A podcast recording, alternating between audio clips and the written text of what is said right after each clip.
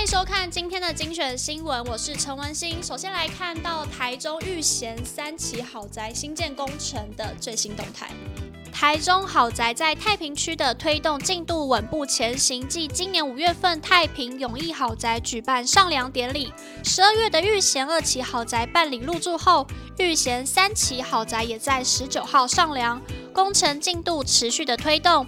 并预计于一百一十四年内完工，届时台中市政府于太平区将可以提供一千一百三十八户住宅单元给市民入住。住宅处表示，玉贤三期豪宅基地位于太平星光重划区的精华地段，紧邻七四号快速道路口，交通十分的便利，也临近学校、公园及医院，生活机能完善。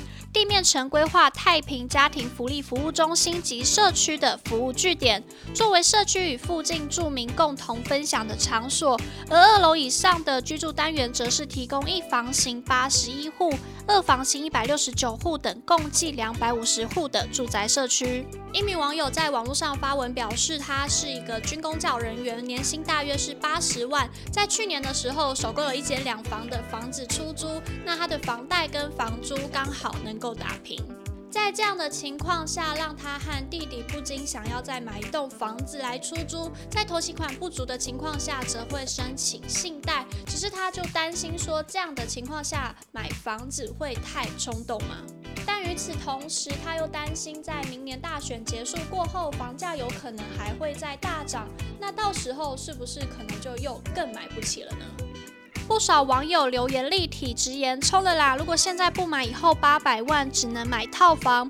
无论谁选上，你不买之后都是买不起。”给你参考。也有人说，台湾房价只会一直涨，放心买。也有人认为，由于原剖是军工教人员，这样的做法并没有不好。网友说：“看不出来哪里冲动，军工教工作稳定，这样都不敢冲，谁还敢冲？”对于之后的房市，全球居不动产情报室总监陈秉承点出：“现在整体市场一致看好，明年选后利空出境，信心有助房价走涨。要是越拖越晚，卖方也会在价格上预期的坚守。选后除了大选结果明朗，明年渴望升息暂歇，以及市场因于对于房市调控适应等有利于房市复苏的因素之外，所以不论谁当选，房市都渴望受惠，不利买方市场。